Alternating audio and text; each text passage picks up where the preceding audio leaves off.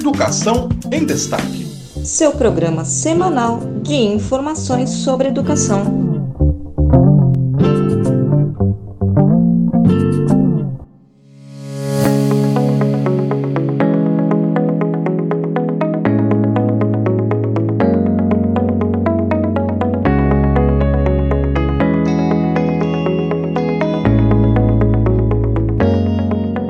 A educação é uma atividade que exige planejamento, estabilidade e continuidade.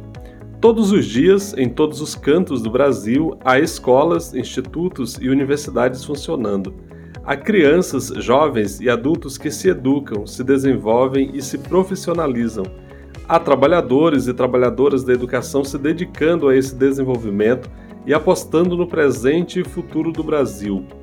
Há aulas, pesquisas e extensão acontecendo, e há crianças e jovens que precisam das políticas de assistência estudantil.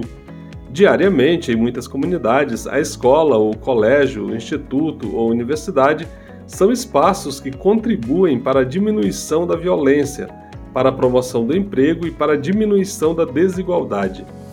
A Constituição Cidadã de 1988 positivou a educação como direito de todos e como dever da família e do Estado. De lá para cá, os legisladores contribuíram para a garantia desse direito com a aprovação do Plano Nacional da Educação, do Piso Nacional do Magistério, a constitucionalização do Fundo Nacional de Desenvolvimento da Educação, dentre vários outros projetos a Constituição já destinou recursos para que o Estado garantisse o investimento mínimo para tornar essa decisão uma realidade a todos os brasileiros. Este é um trecho da carta aberta pela aprovação da PEC 96 de 2019, divulgada por entidades ligadas à defesa da educação. Olá, eu sou Francisco Domingos e este é o podcast Educação em Destaque o seu programa semanal de informações sobre educação direto de Brasília. E no programa de hoje, nós vamos destacar os seguintes assuntos. O presidente do Senado leu o requerimento da CPI do MEC, mas a investigação só deve começar após a eleição.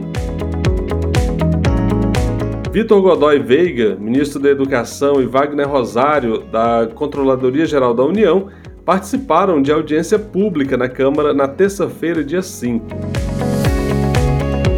A Comissão de Constituição e Justiça da Câmara aprovou uma PEC que proíbe o bloqueio de verbas federais para a educação.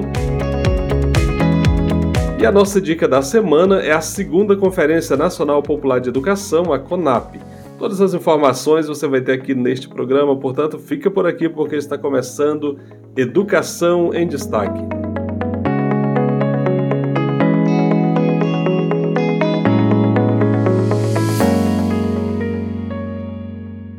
Presidente do Senado, Rodrigo Pacheco, fez a leitura do pedido de instauração da CPI, mas investigação do MEC deve ocorrer só após o período eleitoral.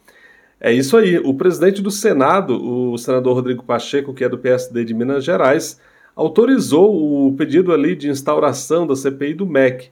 A leitura do pedido foi feita na noite da terça-feira, ou melhor, da quarta-feira, dia 6, e com isso, o parlamentar autorizou então o início das investigações sobre as denúncias de favorecimento a prefeituras indicadas por pastores evangélicos no Ministério da Educação.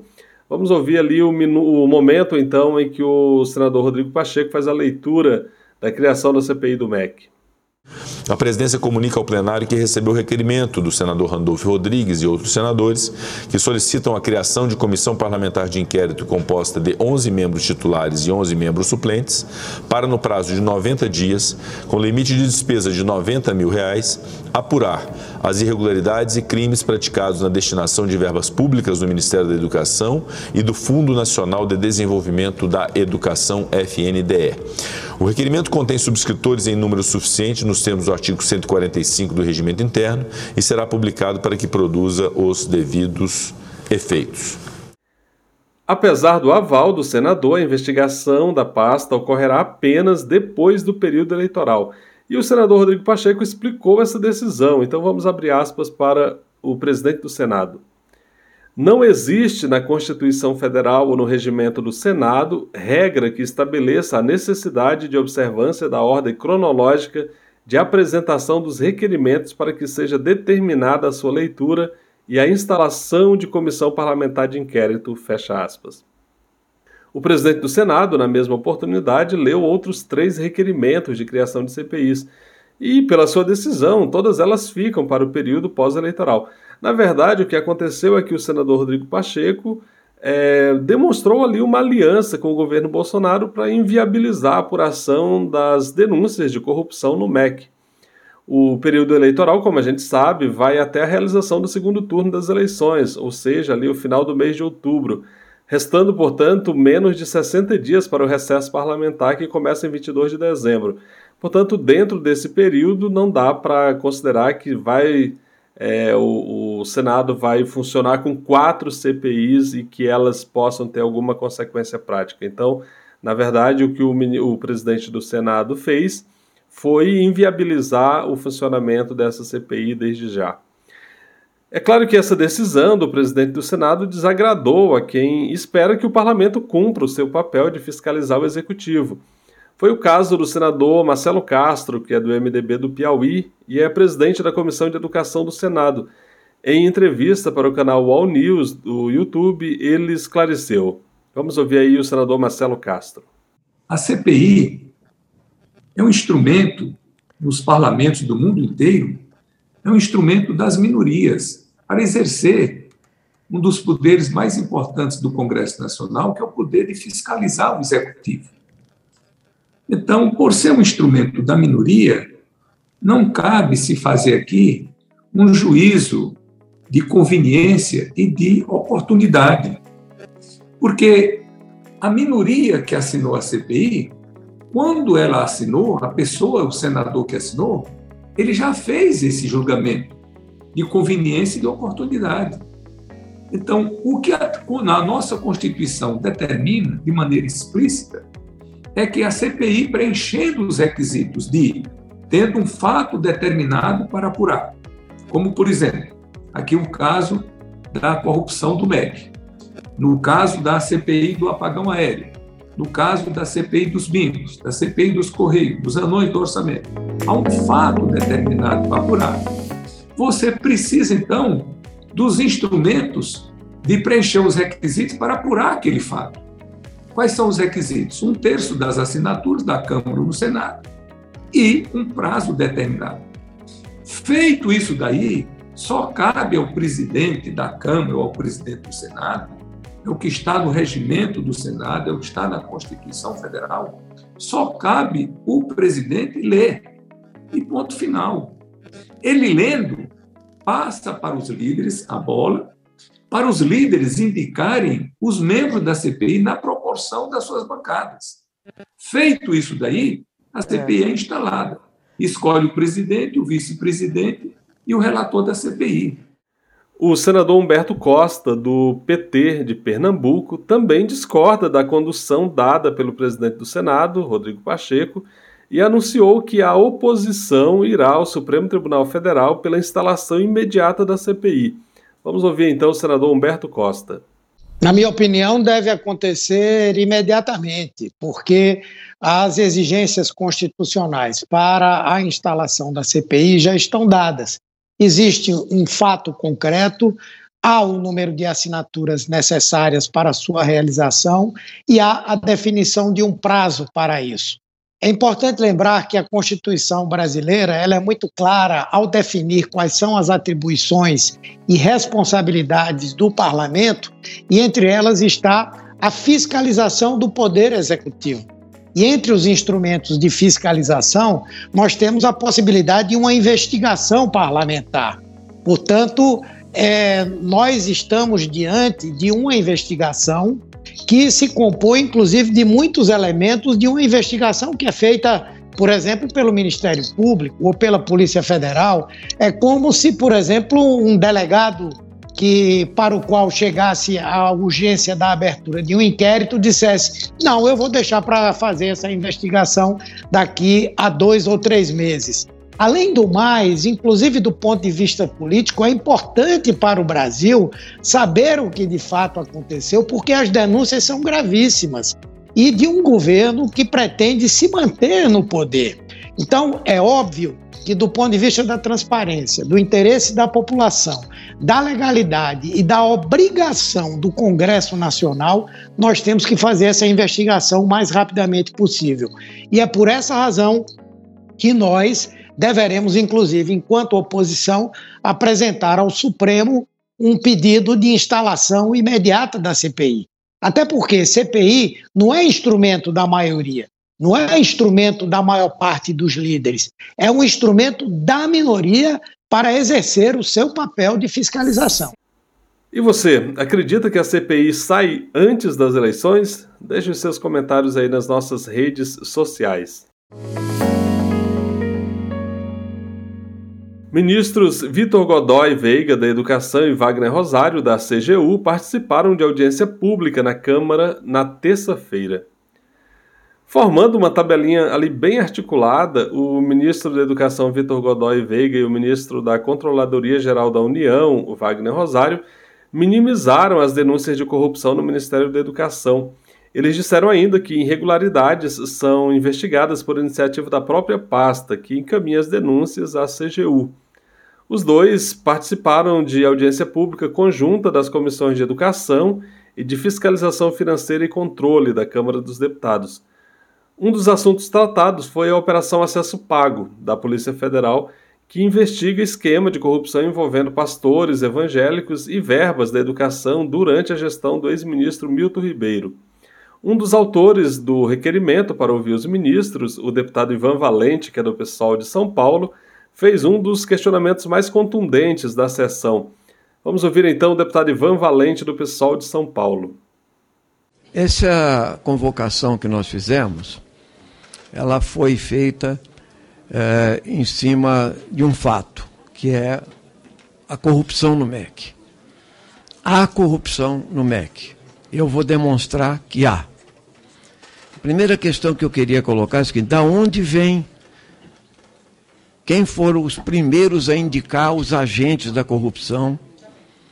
E se existem gravações, ou seja, as provas vivas então, quero dizer que há uma gravação do ministro Milton Ribeiro, ministro Milton Ribeiro, falando a prioridade das emendas aqui é para tais cidades e pela indicação dos pastores Gilmar Santos e Arito Moura. Ele falou isso e está gravado. E por isso que esses pastores circulavam 180 vezes no MEC. Eles mandavam no MEC. Aliás, o senhor Arilton Moura ia ser nomeado para o MEC. O senhor sabe disso, ministro. Nomeado com cargo para o MEC. Segundo lugar, Operação Acesso Pago. O presidente da República, Jair Bolsonaro, é grampeado pela Polícia Federal, dizendo o seguinte: Olha, tive um pressentimento aqui. Vai ter busca e apreensão aí na sua casa. É isso que o Milton Ribeiro, ex-ministro, fala para a filha dele. Está gravado, é a Polícia Federal. Esses pastores são os mesmos que, depoimento de diversos prefeitos, publicamente para a imprensa e no Senado Federal, na Comissão de Educação, colocaram que tinham emendas, reuniões em hotéis aqui, Grambitar, é, que eram conseguidas a troco de barras de ouro, venda de Bíblias e dinheiro vivo. Poxa, se isso aí não é. Não, não, é, não tem materialidade testemunhal, gravações, como assim, gente? Então por que, que o ministro renunciou? Então por que, que o, o delegado Calandrini acusou obstrução de justiça? O Bolsonaro está fazendo obstrução de justiça. Ele devia ter sido preso por isso.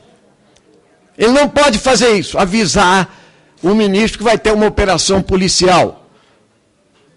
Então é óbvio, é óbvio que é, nós estamos vivendo esse processo e a pergunta do deputado Áureo tem razão. Tem corrupção no MEC? Tem. É explícita. Agora, Vossa Excelência, ministro, me dirijo a Vossa Excelência, conviveu lá. Eu, eu li o relatório da CGU. 25 pessoas depuseram. 25. Eu contei uma por uma. Todas é, assessores diretos do, do MEC, assessores direto, secretárias, operadores, não suportavam mais a presença dos pastores dentro do MEC. Eles mandavam. O senhor José Edivaldo Brito, de Nova Odessa, empresário e presidente do Avante, denunciou todas as coisas, depósitos, depósitos, em nome de Luciano Freitas Mussi, que tomou o lugar do pastor Arilton no Ministério da Educação. Porque o pastor Arilton não queria ganhar 10 mil reais, ele achava muito pouco para ele.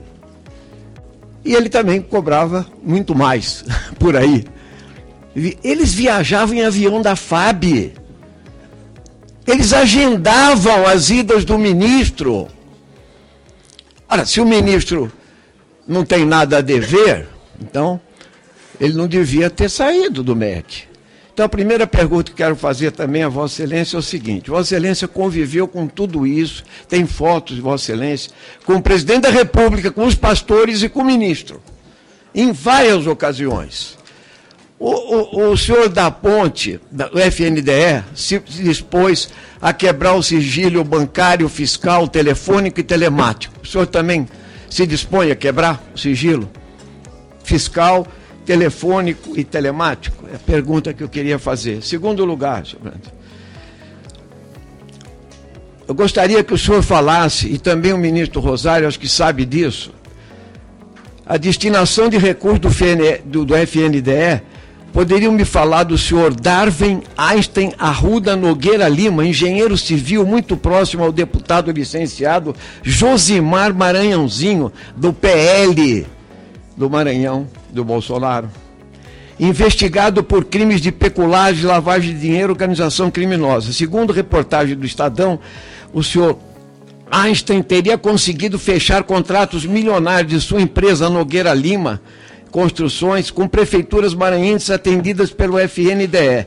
Que medidas o senhor tem adotado para evitar a continuidade de práticas de advocacia administrativa e tráfico de influência na estrutura do Ministério da Educação, inclusive os órgãos vinculados a ela, como o FNDE?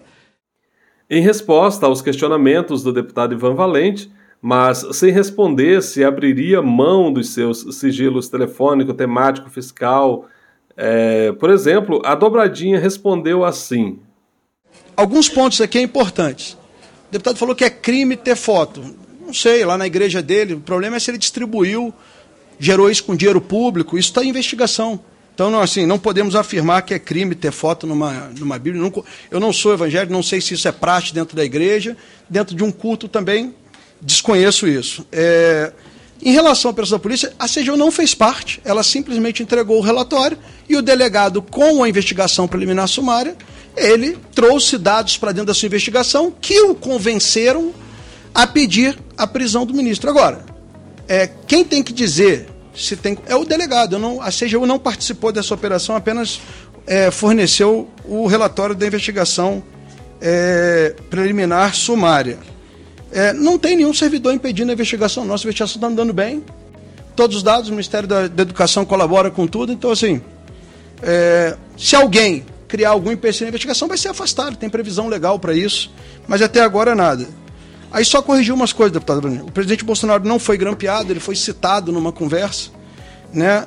É, não houve viagem de pastor em avião da FAB, né? E o caso que o senhor citou do rapaz que não é um servidor público, que é um servidor que não é um servidor público, ele presta um serviço dentro de um contrato com uma organização para o Ministério, o caso está em investigação na Corregedoria Geral da União.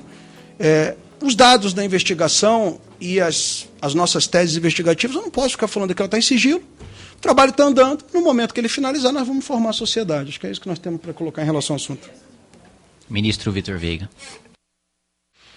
Bom, acho que o ministro Wagner já antecipou bastante né, do que eu, eu diria. Eu só vou acrescentar um pouco uh, tem que ser diferenciado, né? Porque diz, ah, os pastores estavam no ministério muitas vezes, é, as pessoas não gostavam dos pastores.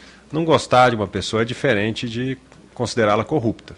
Né? Para você fazer um, um pré-julgamento de alguém e, e taxá-lo como uma pessoa corrupta, você precisa de evidências, de provas, de processo, de condenação.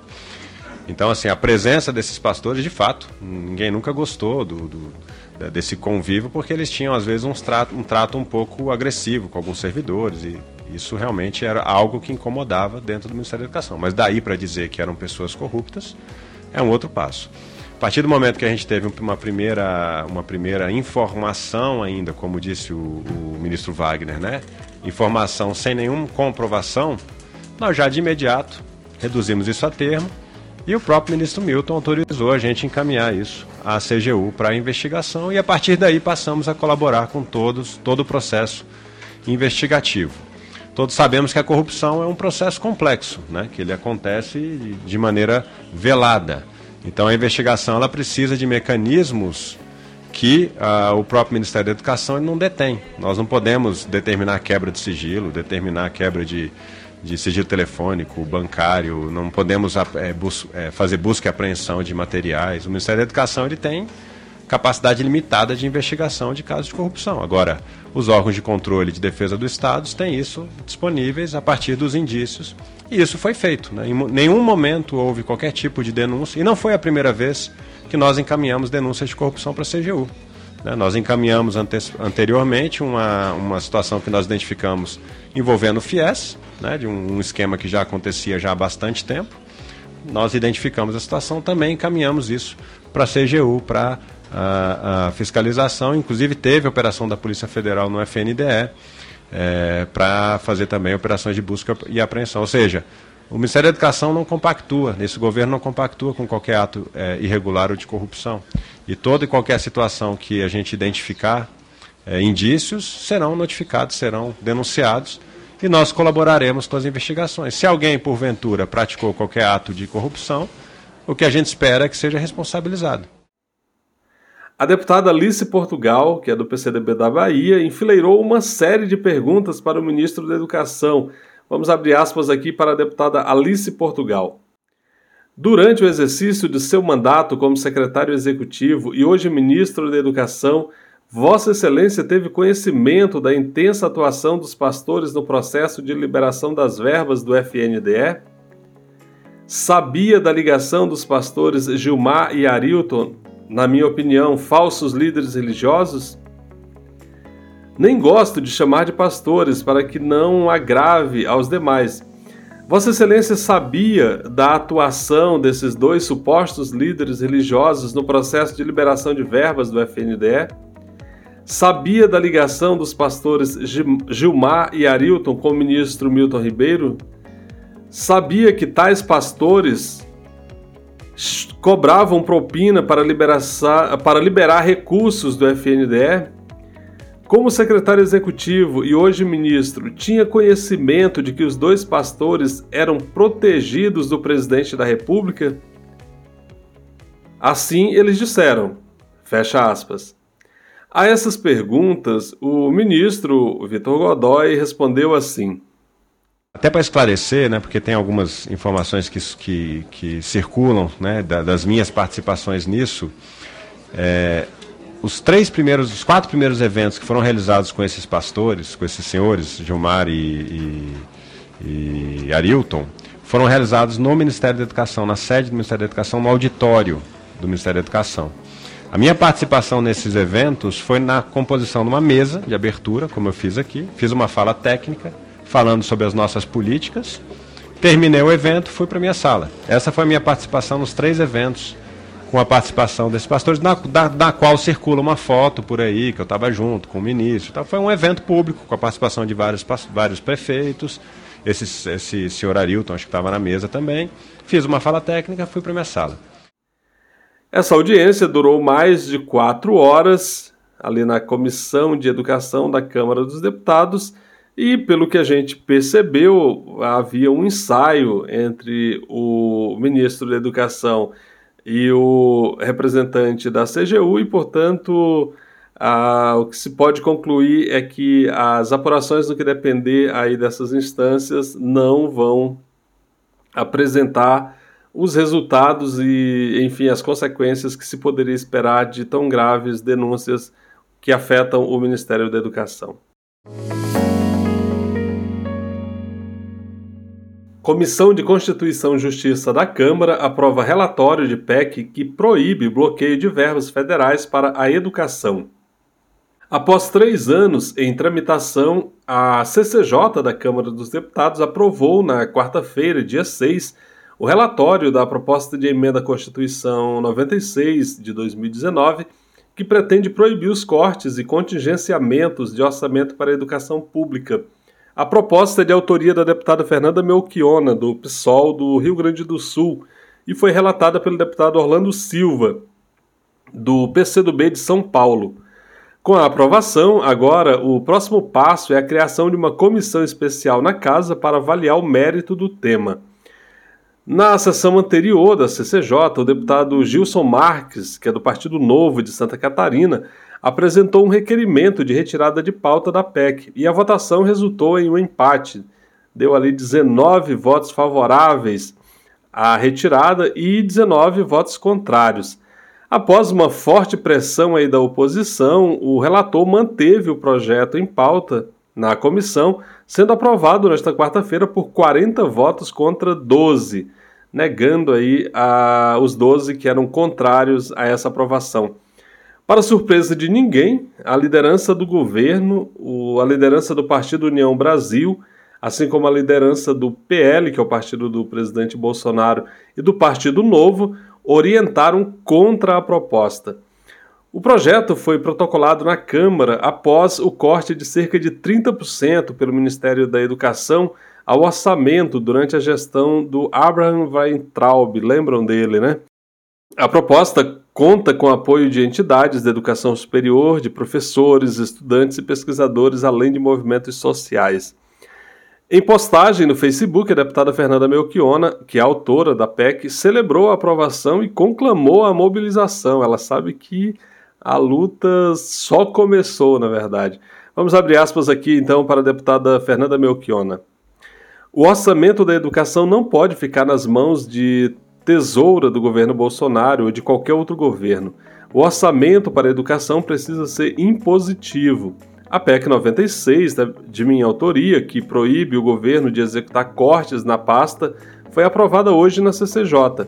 Uma vitória importantíssima dos estudantes, professores, técnicos, reitores, de toda a rede em um momento em que a educação brasileira agoniza. Agora vamos trabalhar para que seja criada uma comissão especial na Câmara para análise do mérito. Seguimos na luta, educação é prioridade, fecha aspas.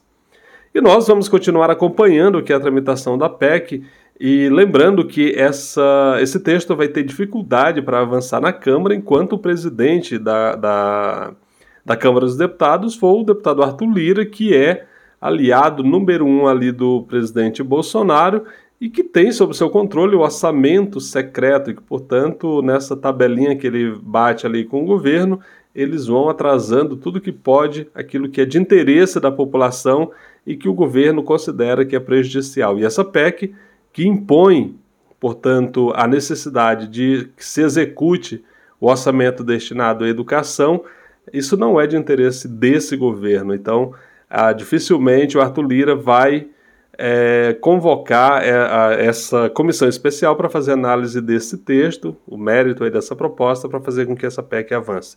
De qualquer modo, a gente vai continuar acompanhando e mantendo você informado e informada por aqui. E agora nós vamos à dica da semana.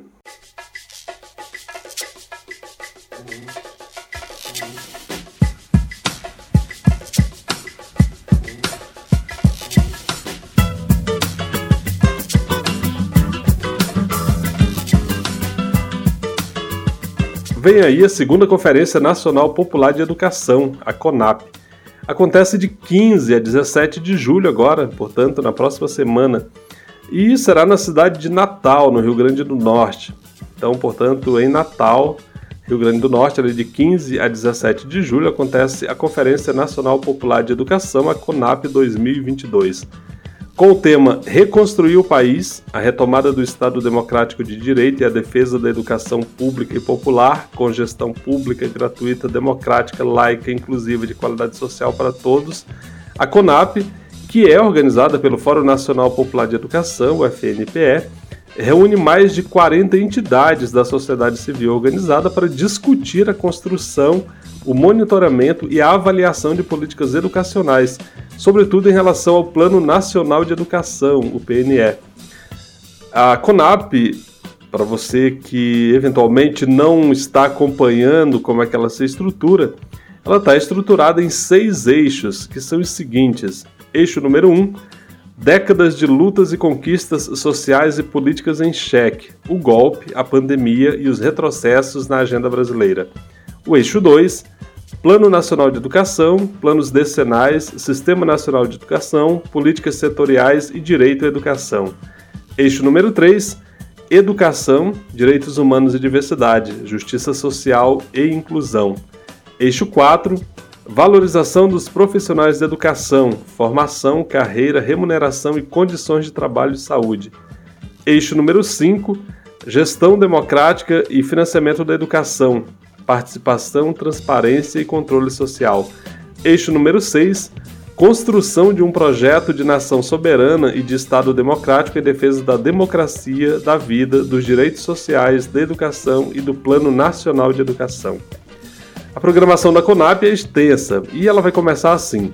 No dia 15 de julho, sexta-feira, portanto, às 10 horas acontece o credenciamento, que vai se dar no saguão principal do Centro de Convenções de Natal.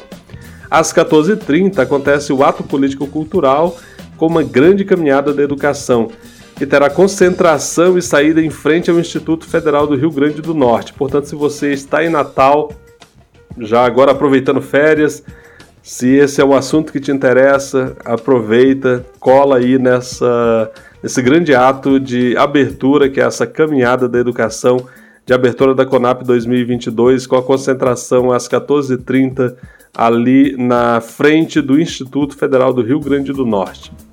E para mais informações, você pode acessar o fnpe.com.br fnpe.com.br.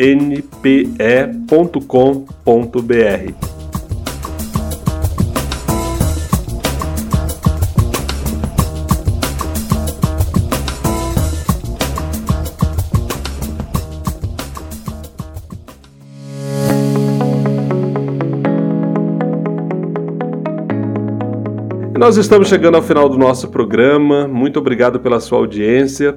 O podcast Educação em Destaque é uma produção de Destaque 61, Assessoria e Consultoria, e este programa foi produzido com informações da Agência Câmara, portal da Agência Senado, portal do Fórum Nacional Popular de Educação e portal da Agência Brasil.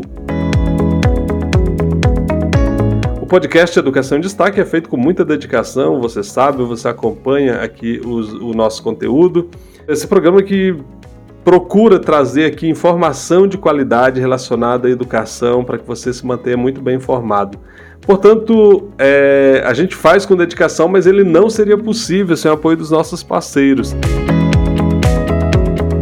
Do Sindicato Nacional dos Técnicos de Nível Superior das IFES, o ATENS Sindicato Nacional a ADURGS Sindical, que é o Sindicato Intermunicipal dos Professores de Instituições Federais de Ensino Superior do Rio Grande do Sul, do Sindicato dos Docentes das Instituições Federais de Ensino Superior dos municípios de Ananindeua, Abaetetuba, Belém, Bragança e Cametá, o Sindiproefspar, e da Casa Saberes Apoio Multidisciplinar. Você também pode apoiar o nosso programa e aí é muito fácil, basta você seguir os nossos perfis aí nas redes sociais. Estamos no Facebook e no YouTube, Educação em Destaque. Vai lá e no caso do YouTube, se inscreve no canal, aciona o sininho ali para ser informado sempre que a gente subir um conteúdo novo por aqui. No Instagram, o nosso perfil é o educacão.destaque. Isso mesmo, educacão.destaque no Instagram pode curtir o nosso perfil por lá. E você pode também divulgar esse programa aí nas suas redes sociais, nos seus grupos de WhatsApp, Telegram, e assim você vai fazer com que esse conteúdo vá muito mais longe. Eu fico por aqui, espero você na próxima semana. Um grande abraço, até lá. Tchau, tchau.